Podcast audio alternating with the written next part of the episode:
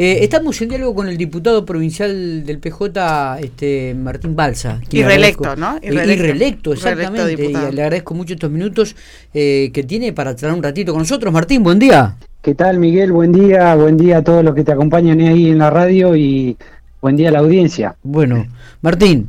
Eh, arrancamos por la elección del domingo. Me gustaría conocer un poco tu reflexión al respecto. Ganó el peronismo en la provincia de La Pampa, perdió muchas localidades, creo que perdió entre 19 localidades, perdió dos diputados provinciales, perdieron votos importantes, pero así todo obtuvieron una victoria. Sí, yo creo, mira, Miguel, que es una victoria importante en un contexto eh, nacional que no deja de, despegarse por más que se desdoblen las elecciones, la situación económica está difícil, pero también creo que hay una, eh, digamos que la ciudadanía sigue apostando a un proyecto de, los gobiernos peronistas que a lo largo de la historia han hecho de La Pampa una provincia donde eh, se genera trabajo, donde se genera techo, donde se genera educación, donde se generan un montón de cosas para que se viva cada vez mejor.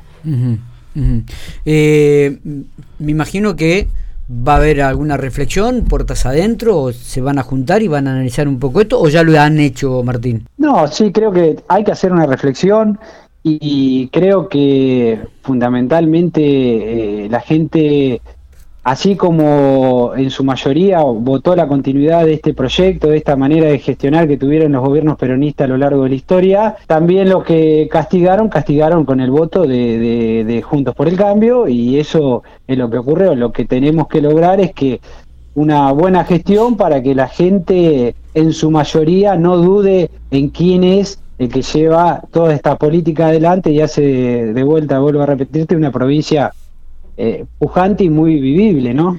Eh, exactamente, digo, de todas maneras, la situación creo que nacional también repercutió en las elecciones de la, provincia de La Pampa, ¿no? Esto es, es indudable. Sí, sí, es, es, indudable que repercutió, pero hay una cuestión, eh, todos los oficialismos, hasta ahora en las elecciones que van, eh, ganaron todos los oficialismos. O sea que, bueno, en Jujuy de otro signo político no, pero eh, eso es lo que venía ocurriendo eh, a lo largo de las elecciones y creo que por ahí también pasó esta intromisión de la Corte Suprema que proscribió dos elecciones en San Juan y Tucumán, ¿no? Porque venían ganando los oficialismos. En su momento, Pérez Araujo, también electo diputado provincial, este, lanzó día después de las elecciones de menos banderas y, más unidad. ¿Coincidís con esto? Que en la provincia de La Pampa abundan las líneas dentro del peronismo y que de repente por ahí eh, esto es contraproducente cuando se presenta o se hay frente a esto una campaña? Yo creo que es fundamental la unidad. Es. Eh, eh, lo digo siempre, el, peor de los nuestros, porque nuestra ideología, nuestra concepción de lo que hay que hacer desde la política es, es totalmente lo contrario a lo que piensan los que están enfrente. Nosotros pensamos en, en, que haya más justicia social y otros piensan en sacar impuestos y ver cómo benefician a los que más tienen.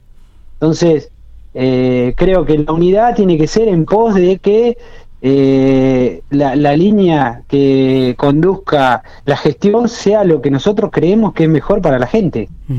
Y no para una minoría eh, acotada que son los que más tienen y no necesitan de un Estado que los ayude. Eh, ¿cómo, tomaron desde las otras líneas esta reunión que hubo de Berna con la plural antes de las elecciones y que prácticamente los ha dejado afuera a ustedes, Martín? No, bueno, eso es, eh, es una cuestión de, de, esa línea. Nosotros trabajamos en, en, el frente como, como una línea más del partido bueno, eso son cosas internas de ellos. Yo no, yo no lo tomé mal, es una reunión de ellos como nosotros teníamos las reuniones nuestras, nomás que como es eh, más importante tal vez eh, fue más grande la reunión, pero fue una reunión más de, cualquiera de las líneas que conformaban este frente. Bueno, a nivel nacional Cristina ya dijo que no se va a presentar, una bueno referente dentro de, del frente de todos. Eh, ¿Crees que quién crees que tiene que ser el candidato a, la distancia y aquí en General Pico? A nivel nacional, no, o sea, yo tengo que, tiene que ser el que mejor exprese esa unidad que necesitamos para que no vuelva un gobierno que viene a quitar derechos, que está anunciando que va a ir por un por una eh, reforma laboral que le va a quitar eh, eh aguinaldo, eh, salario, vacaciones, lo, vienen anunciando, ahora vienen anunciando que vienen eso, hacer una reforma, o sea, ayudar de vuelta a ponerle más en el bolsillo a los que más tienen. Martín, de todas maneras, el reflejo económico que está en estos momentos el país, este, e, e, estos argumentos me, parece que también echan por tierra lo, que lo, que la oposición puede, puede llegar a plantear, ¿no? Es decir, la situación que está viviendo en este momento el país, con más del, más del medio país en pobreza, con una inflación del 8% mensual, que va a superar el 100% anual, ¿qué, qué, argumentos este, ustedes vislumbran o, que tienen que hacer fuerte para, para ganar las elecciones? Eh, enamorar a la gente, y mirá, así con todo esto que vos decís, siguen ganando los oficialismos y los gobiernos. Con todo lo mal que está la situación, la gente está mucho mejor que lo que estaba con el gobierno de Macri. Porque ahora, eh, en el gobierno de Macri, con un salario pagaban, eh, con el, necesitaba el 40% de un salario para pagar la luz y el gas. O sea, vinieron eh, a, a, devastar el salario de los trabajadores, está bien, ahora la complicación siguió, Alberto capaz que no le encontró la vuelta. No, no, le encontró la vuelta, evidentemente. Sí, no le encontró la vuelta para poder eh, desatar los nudos que había dejado Macri. Macri cuando ingresó la Secretaría de Comercio, que hoy tanto peleamos contra la inflación, tenía 500 inspectores, dejó 10. 10 inspectores. Está bien. O sea, parece que la, que la culpa fuera toda de la política y, no es toda, o sea, toda del gobierno actual y la verdad que hay un, entramado que quedó fortalecido durante el gobierno de Macri, que bueno, Alberto no tuvo la capacidad, el coraje para desatar eso y, que pudiéramos eh, controlar las variables que hay que controlar en un mundo en un mundo en guerra, en un mundo post pandemia, en un mundo que también está complejo, porque pensamos también en la Argentina, pero también volvemos un poco más alto y la verdad que es un momento complicado de la historia de la humanidad, ¿no? Yo creo que anoche Cristina también decía de volver a enamorar al electorado, creo que lo dijo en, un momento y es una palabra que usas. Ahora, qué difícil que es volver a enamorar a la gente cuando no le alcanza para vivir, cuando el país tiene más del 50% de los pobres, cuando el sueldo cada vez no, no, no, le alcanza, que llegan al mes 10, cuando los impuestos cada vez son más altos, donde realmente eh, la luz ahora se le recortaron a un montón de argentinos, en el gas va a pasar exactamente lo mismo. Es difícil volver a enamorar a la gente de vuelta, Martín, ¿eh? Sí, no, no es difícil, ¿eh? ¿Cuándo fue la última vez que la gente estuvo bien? ¿Cuándo fue? Y hace tiempo, hace tiempo que no estamos bien, ¿eh? ¿Quién, gobernaba cuando la gente, ¿quién, gobernaba cuando la gente, cuando eh, se podía ir de vacaciones, podía proyectar agrandar la casa, podía eh, pagar la cuota de un auto? Eh, ¿Cuándo fue la última vez? ¿Cuándo fue? Yo creo que el primer gobierno de Néstor Kirchner fue uno de los mejores. Ahí sí tuvo realmente superaba bien absolutamente todo.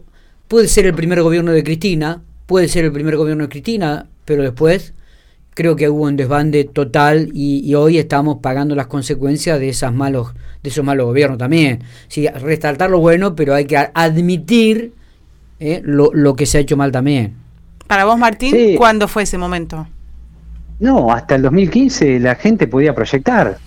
Por más que tuviera, capaz que se dice el primer gobierno de Néstor, se habla del primer gobierno de Néstor, el contraste fue, estábamos en el infierno, como acostumbraba a decir él, en un país donde era que se vayan todos. Yo creo que fue, donde, yo creo que fue un buen gobierno. En ese aspecto. Él llegó con el. No él llegó con el. ¿Me deja terminar? Sí. Me deja terminar. Llegó con el 22% de los votos y tuvo el coraje, la valentía y corrió el límite de lo posible para poder salir de ese infierno, que la llama no nos calentara tanto y de a poco fue creciendo pero el, por ejemplo, el 50 y 50 entre la, el capital y los trabajadores se logró con el segundo gobierno de Cristina, no digamos que se logró con el segundo gobierno de Cristina. Y a Cristina la proscriben y la quieren sacar de la cancha, porque es la muralla que tienen para venir porque, por lo que quieren venir vienen por, por, por los derechos de los trabajadores, por el litio, por el gas que estamos ahora con un esfuerzo bárbaro construyendo un gasoducto, con lo mal que estamos, pero construyendo un gasoducto para no tener que eh, eh, importar gas. Entonces, Eh, bueno, Cristina es el escollón a eso. Eh. ¿Por qué la, la proscriben y generan todo esto que están generando para que ella no sea candidata? Porque es la que se anima, la que puede, la que tiene la cabeza, la inteligencia de poder pensar un futuro para los argentinos. Eh, podemos seguir charlando y, seguramente vos argumentarás tu, tus definiciones y uno podría argumentar la nuestra. Creo que nosotros lo hemos dicho en reiteradas, por lo menos de mi parte lo he dicho en reiteradas oportunidades. Alberto Fernández, el peronismo, generalmente y principalmente todo lo que tiene que ver con el kirchnerismo, le ha quitado el apoyo.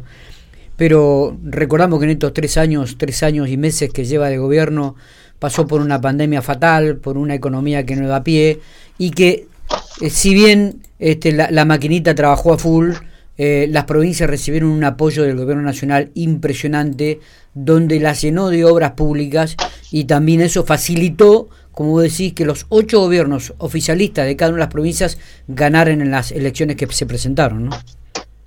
Yo te hago una pregunta. ¿Vos te imaginás lo que hubiese sido la Argentina No, si porque- este préstamo, si si este préstamo ilegal que tomó el gobierno de Mauricio Macri hubiese, se hubiese puesto para hacer obras, para construir todo lo que hizo este gobierno con una economía destrozada, Totalmente. con una deuda, con ya al fondo le llevamos pagado 5.700, dice no le pagaron nada, no, de intereses, ayer lo dijo Cristina, 5.700 millones de dólares le llevamos pagado al fondo.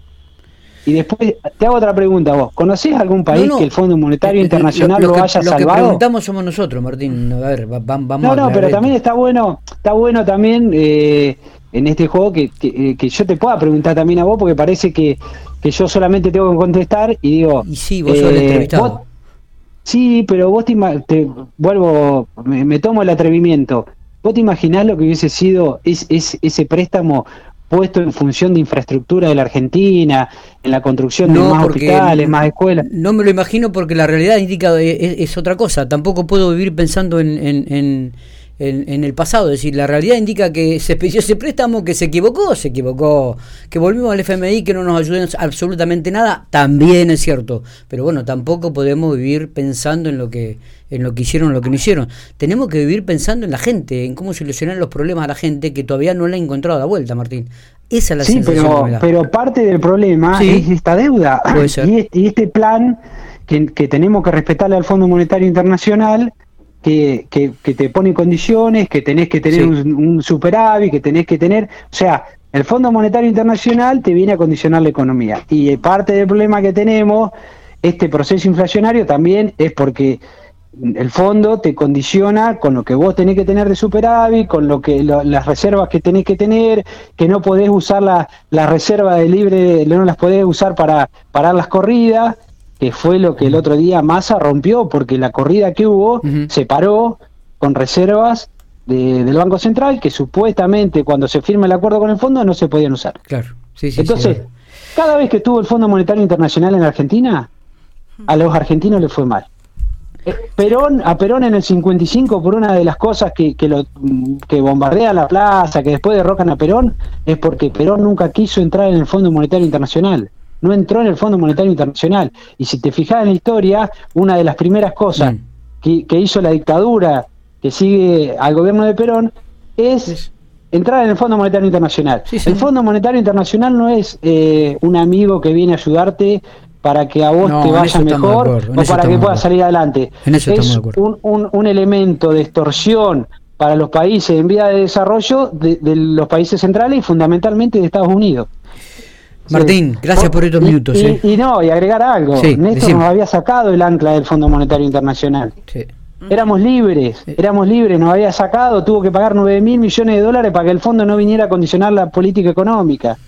Y le prestaron, le prestaron a- al gobierno de Mauricio Macri en el 2018, por fuera del reglamento del Fondo Monetario, le, le prestaron 600 veces más de lo que la Argentina estaba en condiciones de, pre- de prestarle.